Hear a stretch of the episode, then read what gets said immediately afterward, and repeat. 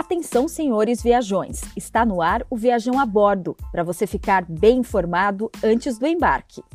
Hoje, com Raquel Ancelevics. Oi, viajões, tudo bem? A quarentena continua e, mesmo assim, o que estava fechado vai reabrindo aos poucos no Brasil. Em São Paulo, os parques voltaram a receber os visitantes essa semana. Só que eles estão funcionando em horário reduzido, só 6 horas por dia, de segunda a sexta. Aos finais de semana, os parques permanecem fechados. Chegou a hora da gente descobrir juntos mais notícias quentinhas do mundo das viagens. O Viajão a Bordo dessa sexta, dia 17 de julho, está no ar. A ANAC resolveu reajustar, em plena pandemia, as tarifas dos aeroportos de Guarulhos, em São Paulo, e de Viracopos, em Campinas.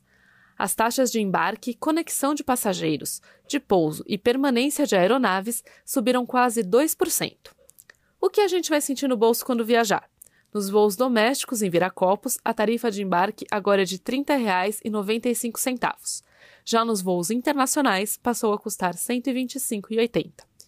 Em Guarulhos, o valor para embarques domésticos agora chega aos R$ 32,44. Para internacionais, vai ser de R$ 128,45. Os novos valores passam a valer a partir do mês que vem. A Air France e a KLM anunciaram que vão continuar expandindo as operações entre o Brasil e a Europa em setembro e outubro. As duas companhias pretendem terminar esse período de dois meses, combinando até 26 voos por semana mas isso representa apenas 59% do que o grupo costumava voar semanalmente para o Brasil antes da pandemia. Os aviões vão decolar dos aeroportos do Galeão, no Rio de Janeiro, de Guarulhos, em São Paulo, e de Fortaleza. Hoje, as duas empresas estão operando com 19 voos fazendo trajetos até a Europa. A companhia norte-americana Delta Airlines paralisou a retomada das viagens por causa do avanço da Covid-19 nos Estados Unidos.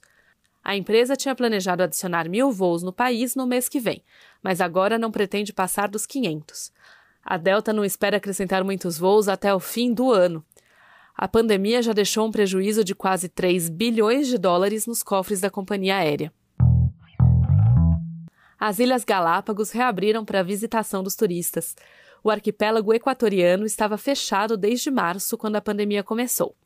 O uso de máscaras e de álcool em gel é obrigatório e os visitantes só podem ficar nos locais perto de portos povoados por no máximo três horas. Parte das praias de Galápagos já estava aberta desde maio, mas só por um período de três horas. As ilhas têm 30 mil habitantes e são a província com o menor número de casos de Covid-19 do Equador, com apenas 100 infectados até então. A Disneyland Paris reabriu as portas para o público, mas, claro, com uma série de restrições. Cada visitante tem que reservar seu lugar antes pela internet. E quem tiver mais de 11 anos é obrigado a usar máscaras para circular no parque. As medidas de higiene e de distanciamento social também foram reforçadas dentro do complexo. Enquanto isso, a Disneyland Hong Kong, que tinha voltado a receber visitantes em junho, fechou as portas de novo. De acordo com a companhia, a medida é por causa do aumento no número de casos da Covid-19 na região. Os hotéis do complexo continuarão abertos, mas vão fazer mudanças nos serviços, com uma frequência ainda maior na limpeza dos espaços.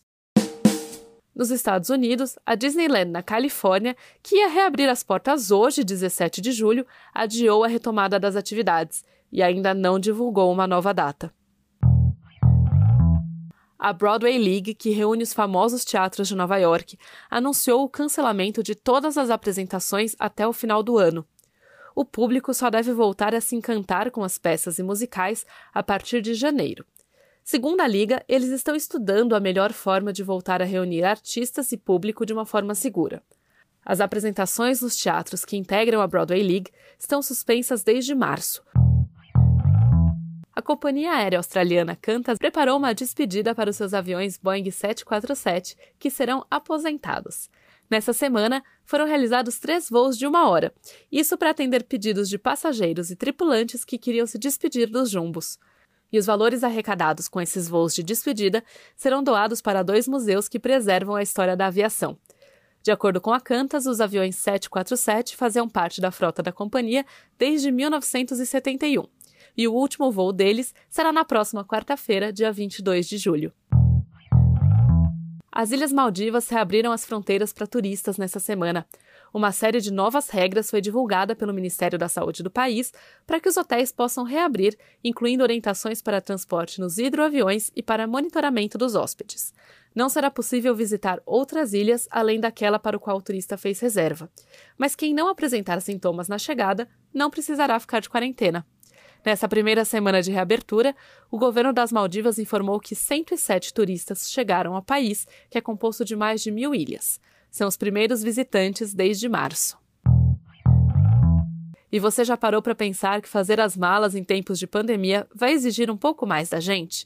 Lá no nosso site viajão.com.br tem um post com várias dicas para você preparar a bagagem nesses novos tempos. Máscara, por exemplo, passou a ser companhia obrigatória. Dá uma lida e conta pra gente o que você vai começar a levar sempre junto nas viagens para se proteger a partir de agora.